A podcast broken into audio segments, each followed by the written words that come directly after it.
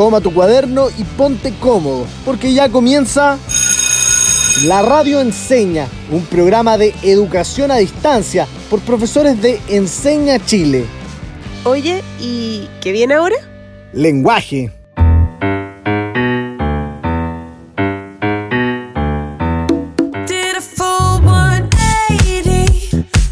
Bienvenidos y bienvenidas a un nuevo programa de la radio Enseña Lenguaje. Soy Valentina y hoy me acompaña mi queridísimo amigo y profesor de Enseña Chile, el profe Daniel. ¿Cómo estás? Hola Vale, feliz de participar en esta clase radial. El capítulo que tendremos hoy trata sobre un tema interesantísimo, el cine documental.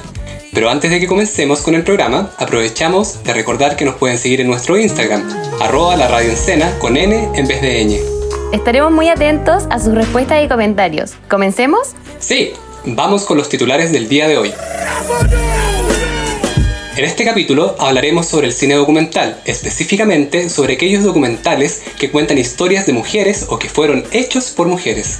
Así es, aprenderemos a reflexionar sobre cómo son retratadas las mujeres y sus problemáticas en estos documentales a través de la empatía.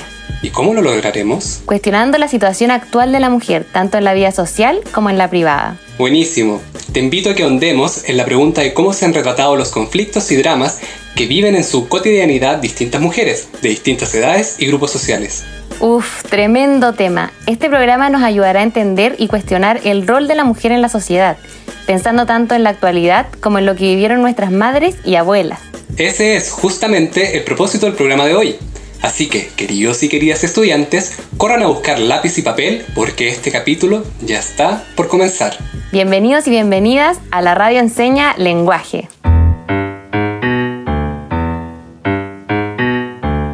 Oye, profe Vale, antes de seguir con el tema principal del programa, ¿qué pasa si alguien se perdió un capítulo o quiere reforzar un contenido anterior? Muy fácil, profe Daniel. Todos los capítulos están en www.encenachile.cl slash la radio o en Spotify.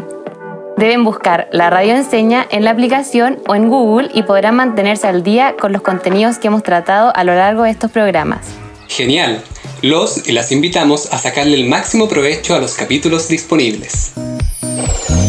Atención con las palabras claves de esta semana, que son documental, realidad, roles de género y tabú. Hoy hablaremos sobre la mujer en sus distintos aspectos, y uno de ellos es algo que para muchos y muchas es un tema tabú, la menstruación. Daniel, ¿en tu casa se hablaba de menstruación? La verdad, vale, la menstruación es algo que se conversaba en mi casa, pero nunca en profundidad. También recuerdo que en la clase de biología nos enseñaban cómo funcionaba el sistema reproductor femenino, pero es un tema que no se trata comúnmente en los grupos de hombres. Es curioso, porque en general escuchamos relatos sobre niñas que dudan en conversar sobre la menstruación porque alguien les dijo que no hablaran de esto públicamente, es decir, que lo tratan como un tema tabú. ¿Tabú? ¿Te refieres a tratarlo como un tema prohibido? Claro, los tabúes son conductas o acciones que están prohibidas o censuradas por un grupo humano debido a cuestiones culturales, sociales o religiosas. Justamente sobre este tema trata el primer documental que abordaremos hoy, que se llama Una revolución en toda regla. Fue dirigido por Raika Setapchi y ganó el Oscar a Mejor Corto Documental en 2019. Lo conozco. Busca visibilizar el problema de la escolaridad de las mujeres asociadas al tabú de la menstruación en el pueblo de Japur, en India. Ese mismo está disponible en Netflix y YouTube y dura alrededor de 25 minutos. Al inicio del documental le preguntan a jóvenes mujeres sobre el periodo menstrual. Ellas se ríen muy nerviosas y sienten culpa respecto al tema. La mayoría de ellas dice que es una obra de Dios y que sale sangre mala. Otras de las entrevistadas dicen que gracias al periodo nacen los bebés, pero no manejan más información. Y al preguntarle a los hombres, algunos lo relacionan con una enfermedad que afecta a las mujeres. ¿Sabes? Lo que más me llamó la atención fue una niña que cuenta las complicaciones que sufrió al usar toallas higiénicas o sanitarias en el colegio. Le daba vergüenza cambiarlas porque había compañeros mirándola y se sentía incómoda. Por esto decidió dejar la escuela. ¡Qué increíble! Invitamos a nuestros y nuestras estudiantes a pensar en su propia realidad y cuestionarse. ¿Qué sienten al escuchar que una estudiante en India decidió dejar la escuela por vergüenza? ¿Qué rol cumplimos nosotros y nosotras en esto? ¿Se han sentido incómodos o incómodas al hablar de menstruación? ¿Por qué? Tratar como tabú la menstruación es una conducta que está catalogada como machista y provoca graves consecuencias en la vida de las mujeres de Japur. Por ejemplo, dejar de estudiar o buscar formas de evitar el matrimonio como destino. Si consideramos que los tabúes van cambiando según la cultura de cada sociedad, ¿creen ustedes que en Chile un estudiante abandonaría su escolaridad por vergüenza sobre su menstruación? El documental también nos muestra a un emprendedor de la India que inventó una máquina para fabricar toallas higiénicas a bajo costo. Él menciona que menos del 10% de las mujeres utiliza este producto y que la mejor forma de educar es que las comunidades fabriquen y vendan este producto entre mujeres. ¿En serio? En Chile vemos en farmacias, almacenes y supermercados una gran variedad de toallas sanitarias y comenzamos a hablar de eso desde la biología. Aunque seguimos teniendo tabúes respecto a los órganos sexuales, la menstruación, las relaciones sexoafectivas, entre muchos otros. Claro, son temas que no podemos mencionar en todos los contextos o bien tendemos a hablar de ellos a través de chistes, por ejemplo, cuando se cuentan cosas en doble sentido. ¿Vale? ¿Crees tú que hay alguna solución para derribar este tabú en India? Mm, el emprendedor que crea estas máquinas para fabricar toallas aporta dando un gran paso y ayudando a muchas mujeres a mejorar sus condiciones sanitarias. Aunque hay una problemática más que resolver, en el documental les preguntan a las niñas si saben lo que es una toalla higiénica y ellas dicen, abro comillas, las vemos en la tele y en los cuentos, pero no nos alcanza para comprarlas, cierro comillas. Si te fijas, el dinero es una barrera para poder cuidar de su propio cuerpo y el que no puedan acceder a las toallas higiénicas provoca mayor desconocimiento, aunque quieran aprender. Además, este invento no solo implica la máquina, sino que les enseña el funcionamiento, practica junto a ellas y les entrega una fuente de ingresos. Ya veo cómo ese hombre es capaz de ponerse en el lugar de las mujeres en India y les entrega una herramienta. Así es, el aporte no es solo alzar la voz, sino que se vuelve fundamental crear espacios de educación sobre salud sexual y reproductiva, tanto en la casa como en el colegio. Exacto, educarnos en este aspecto es importante para hombres y mujeres. En algún punto nos relacionamos con ellas desde las familias, amistad o parejas. Por lo tanto, nos permite empatizar con su proceso. ¿Qué quieres decir con empatizar? Quiero decir el ser capaz de entender lo que vive la otra persona y no hacer juicios de valor, a pesar de que yo no pueda sentir lo mismo, por ejemplo. Qué importante, si nos relacionáramos desde la empatía en vez desde los prejuicios, creo que funcionaríamos mejor como sociedad. Sí, por eso invitemos a nuestros y nuestras estudiantes a pensar y responder, ¿me he relacionado desde la empatía en esta última semana? ¿Qué puedo comenzar a hacer para entender mejor a quienes me rodean? Te cuento que en Japur las mujeres comenzaron a fabricar toallitas para vender entre ellas y a otras mujeres. Soñaban con que su producto llegara a la capital de India, Nueva Delhi.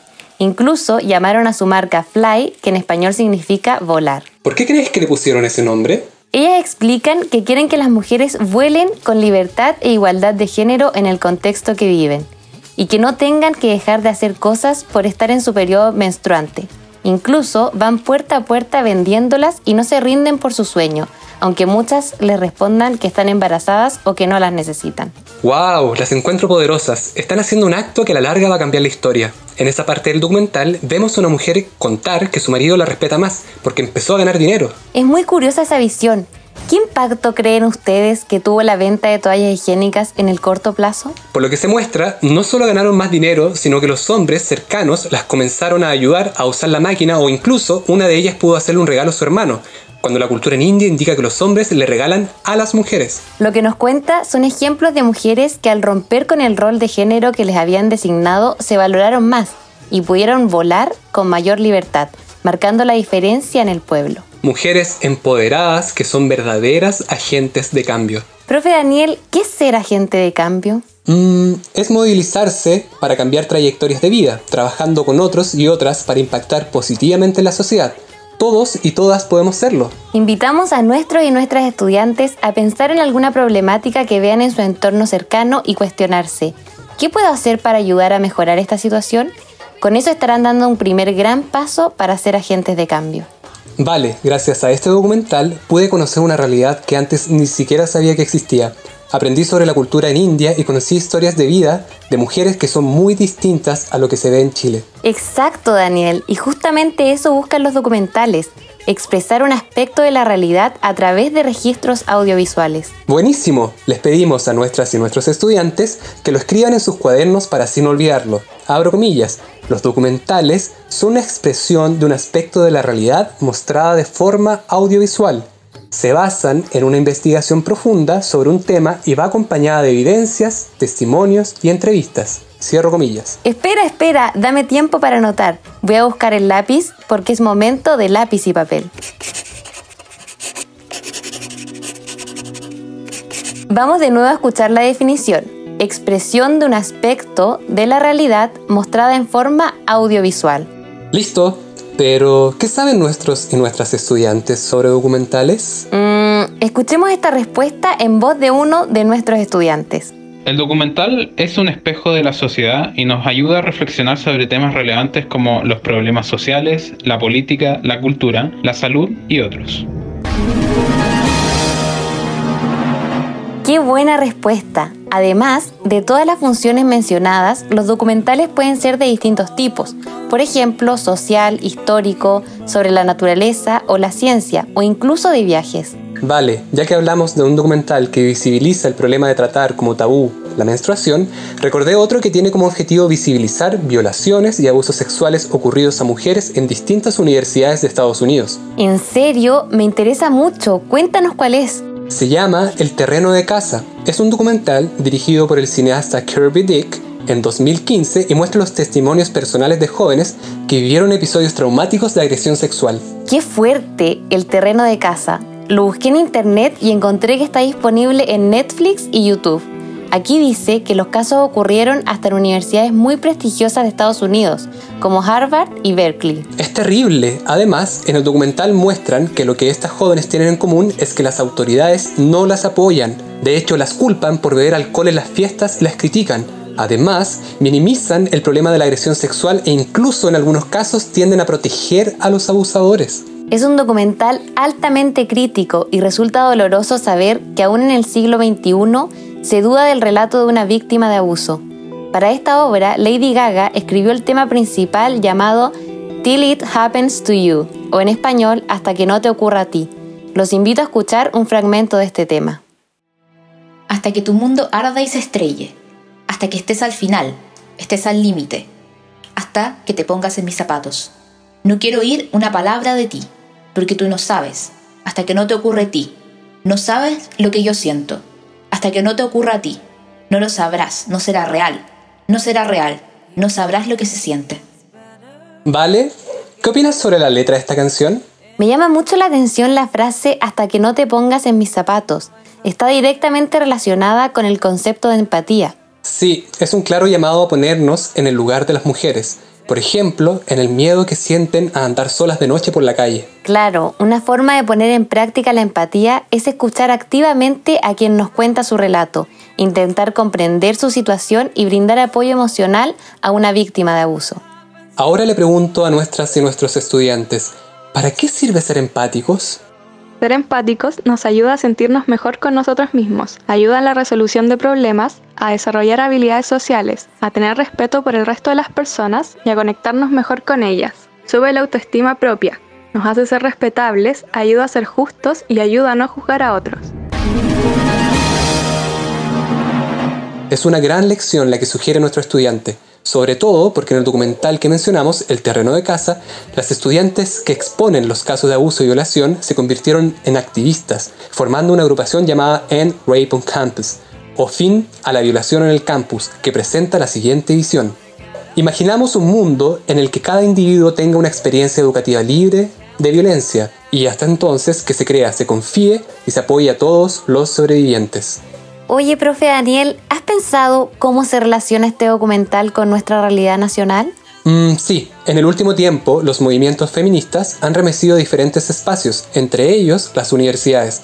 En 2018, específicamente en mayo, gran parte de los planteles académicos del país se vieron expuestos y enfrentados a denuncias por violencia de género dentro de las instituciones de educación superior. Así es, a través de diversas manifestaciones, las estudiantes lograron poner el tema de una educación no sexista y libre de violencia de género Por ejemplo, creando protocolos para abordar correctamente los casos de acoso. Por nuestra parte, no nos queda más que acompañar en esta lucha a los y las estudiantes que exigen que se introduzca la perspectiva de género en todas las carreras y mayor acompañamiento en los procesos de investigación de abusos sexuales por parte de las autoridades universitarias. Así es, muchas luchas sociales y cambios históricos se han retratado y contado a través de los documentales. Invitamos a nuestros y nuestras estudiantes a contarnos cuáles son los documentales que más los han llevado a reflexionar a través de nuestro Instagram, arroba la radio con N en vez de ñ. Se nos pasó volando el tiempo y ya es hora de nuestra pausa. A la vuelta les tenemos una tremenda sorpresa. Quédense con nosotros aquí en la radio Enseña Lenguaje y no olviden escribirnos sus dudas, opiniones y recomendaciones a arroba la radio con N en vez de ñ.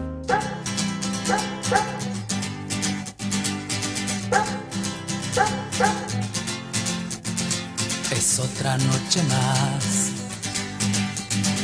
de caminar. Es otro fin de mes sin novedad.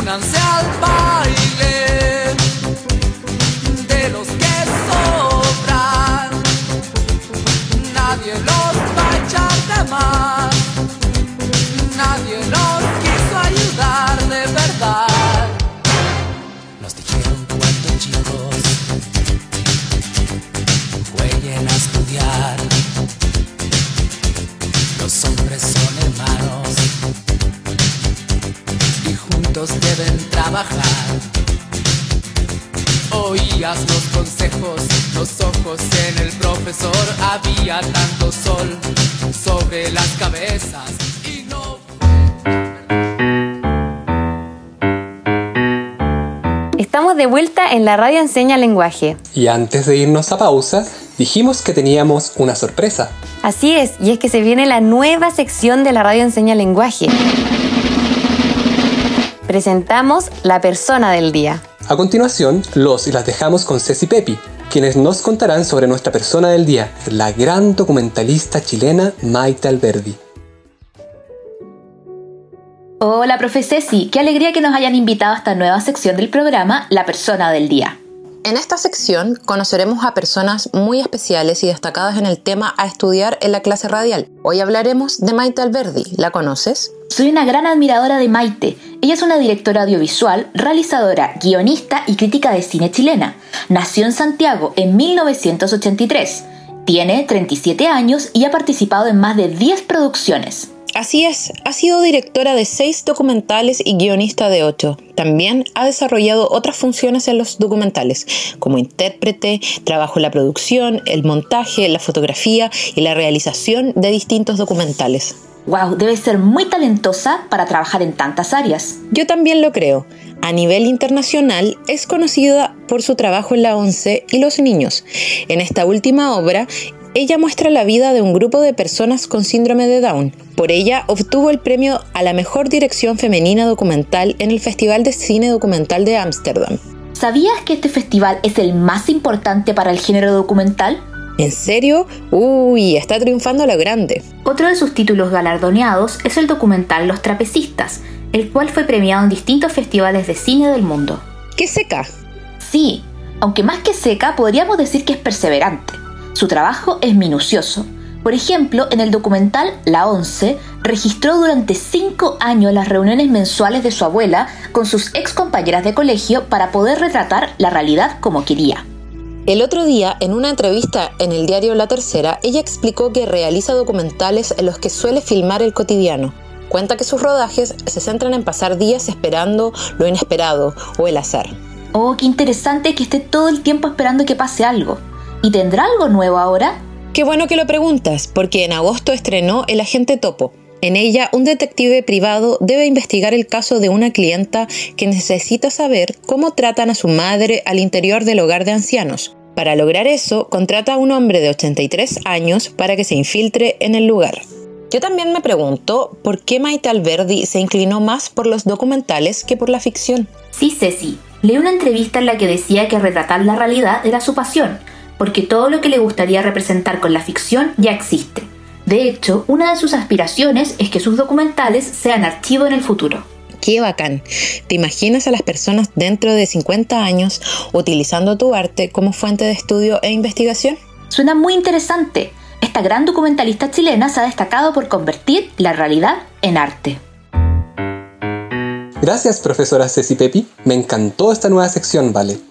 ¿Te parece si seguimos hablando de Maite Alberdi y profundizamos en alguna de sus obras? Justo eso te iba a proponer, Daniel. Y para eso te tengo una pregunta.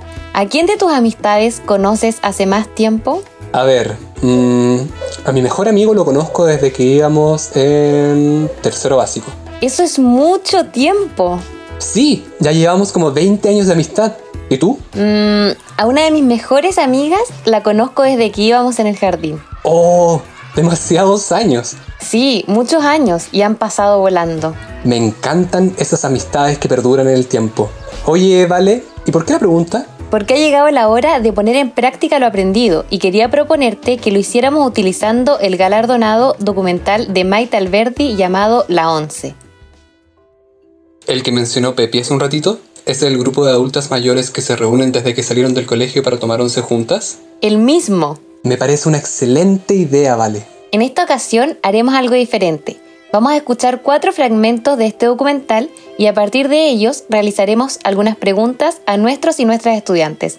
¿Te parece? Ya, que entrete, me parece. Entonces, como ya es costumbre, primero haremos un breve resumen para contextualizar a quienes nos están escuchando. Este documental de Maite Alberdi tiene como protagonistas a cinco mujeres de avanzada edad, quienes sagradamente, desde hace 60 años, se juntan a tomar el té una vez al mes. En estas reuniones recuerdan diversos aspectos de sus vidas, hablan sobre la actualidad y cómo han cambiado las cosas con el paso del tiempo. Así es, Daniel, sus conversaciones giran en torno a sus vidas como mujeres, madres y esposas. Por eso es ideal para poner en práctica lo que hemos estado hablando el día de hoy. Efectivamente, ahora comencemos. Pongan mucha atención al siguiente fragmento, estimados y estimadas estudiantes. Con todos estos conocimientos y cualidades es como una mujer puede hacer la felicidad de cuantos la rodean. Esto es lo que me llama mucho la atención. El empleo fuera de casa a primera vista parece muy beneficioso, pero al analizarlo tendremos la gran ventaja de que al no alejarse del hogar, la dueña de casa se evitan los peligros que con su ausencia tendría la salud y la moral de los hijos, quedando en manos de ese Primera pregunta. ¿Cuáles fueron las reglas e imposiciones que rigieron la forma de vida de estas mujeres? Tiempo. Para responder esta pregunta tenemos que pensar que en aquella época el rol de la mujer debía remitirse al cuidado y servicio de sus hijos e hijas y de su marido. Así es, profe Vale. Lamentablemente que una mujer saliera a trabajar, por ejemplo, era impensable y la educación que recibía era más bien para que se desempeñara correctamente en las labores del hogar y la crianza. Así es, pero ¿han cambiado las cosas realmente? ¿Qué desafíos aún quedan pendientes? Escuchemos el segundo fragmento. Que como él me conocía, si yo de a dónde quería estudiar, si yo fui floja toda mi vida para estudiar, o sea, no floja, pero pasaba con cuatro, así, no. así repite. Digámoslo era floja, sí, yo lo digo, ahí que no tengo ningún empacho en decir que era floja, porque yo hacía lo que me gustaba. pues. Porque la verdad que a nosotros nos, nos formaron la mente para casar. Claro, Fíjate que yo me costó. Para mí el matrimonio era una cosa muy complicada. ¿Se acuerdan ustedes los primeros años de matrimonio cómo fueron? Sí, yo sé. Pregunta número 2. ¿Qué opinan estas amigas sobre sus propias vidas como esposas y madres? Tiempo. A partir de lo que escuchamos, podemos notar que las opiniones de estas amigas respecto al matrimonio y la maternidad son variadas, pero predomina la idea de que fueron formadas para casarse. Sí, la idea de que los primeros años de matrimonio no fueron los mejores, así como también el hecho de que su educación no era la prioridad. Ahora escuchemos el tercer fragmento. Bueno, pero que así éramos. Mi mamá, yo me acuerdo que lo que más me decía, tú que nadie tenga que decir nada de ti, que tú no andes de boca en boca. Entonces yo digo, ¿cómo estas niñitas no son, no se quieren más a sí mismas, no se valoran más? Pues, Pero si estamos 60 años después. Pero qué importa, los valores no pueden cambiar No, tanto. pero porque- Tercera pregunta. Si comparamos lo que sucede actualmente con lo que cuentan estas amigas, ¿cómo crees que ha cambiado la situación de la mujer?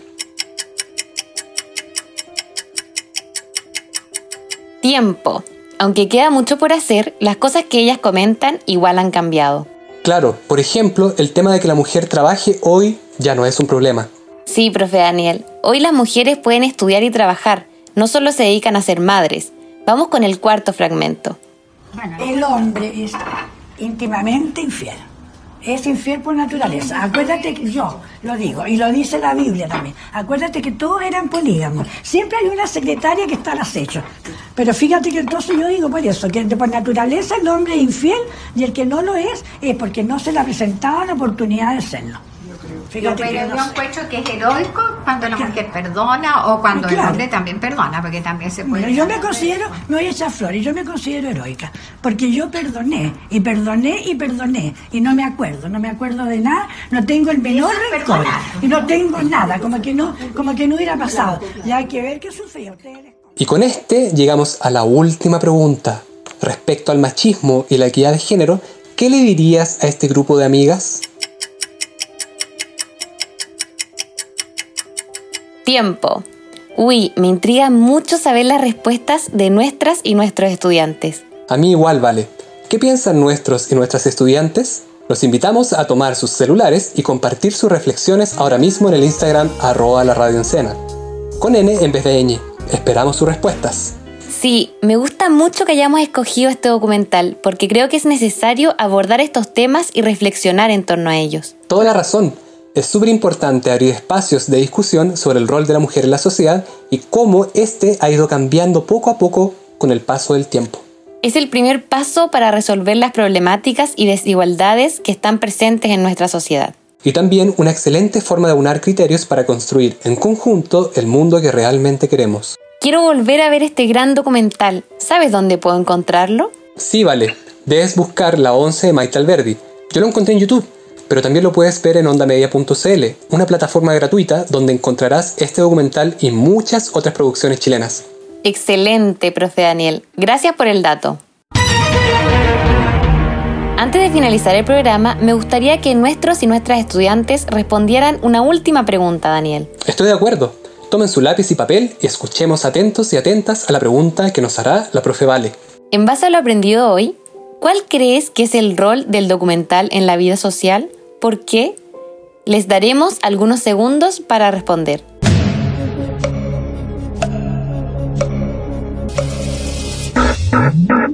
Y tiempo. Qué difícil pregunta, Vale. Creo que, como estudiamos en este programa, el rol de los documentales es ayudarnos a conocer, comprender y reflexionar sobre la realidad en la que vivimos, lo que también nos permite construir y cuestionarnos cómo queremos seguir avanzando como sociedad. Estoy de acuerdo. Por ejemplo, hoy vimos y discutimos sobre cómo son representadas las mujeres y en base a eso construimos reflexiones como el rol de la mujer, sus problemas sociales, las características del documental, el valor de la empatía y mucho más. Excelentes aprendizajes, además, todos muy conectados con nuestras vidas y también las de nuestros fieles auditores, que son los protagonistas de cada uno de nuestros capítulos. Me gustaría saber qué piensan nuestros y nuestras estudiantes y qué se llevan de este programa. Para esto, les pedimos que respondan. ¿Cuáles son las problemáticas que enfrentan las mujeres? Sus respuestas nos ayudarán a instalar la discusión y construir entre todos y todas un mejor país. Sube a Instagram tus respuestas etiquetando a arroba la radio Encena con N en vez de ñ. Y ahora los invitamos a nuestra última sección del programa de hoy, el repost. Pero antes, les recordamos a nuestros y nuestras estudiantes que no olviden de compartirnos sus reflexiones. El primer documental que recomendamos es Aprendiendo a patinar en zona de guerra si eres una niña. Con este documental Carol Dissinger ganó el Oscar al mejor corto documental de este 2020. Muestra cómo cerca de 300 niñas afganas aprenden a leer, escribir y andar en skate en Kabul. Es a través de este deporte como adquieren coraje y habilidades que las ayudan a adaptarse y enfrentar dificultades de su vida. En segundo lugar tenemos El viaje de Mona Lisa, de la directora chilena Natalia Costa. Ganó el premio especial del jurado del Festival de Cine de Mujeres FemCine 2020 cuenta la historia de Iván Ojeda, un artista escénico chileno que en 1995 decide irse a Nueva York, donde se termina quedando para convertirse en Mona Lisa y trabajar como prostituta. 17 años después, se reencuentra con su amiga de la universidad y directora de esta película, Nicole, quien llega a vivir a Nueva York. Juntos inician un viaje cuyo fin es comprender las motivaciones que tuvo Iván para autoexiliarse y marginarse en búsqueda de su identidad. Profe Daniel, no me quiero despedir sin antes dejar planteada una pregunta abierta a nuestros radioescuchas. A ver, vale, dinos cuál. ¿Cómo has vivido tú las problemáticas de género? Recuerden que pueden responder en nuestro Instagram arroba la radio con N en vez de ñ.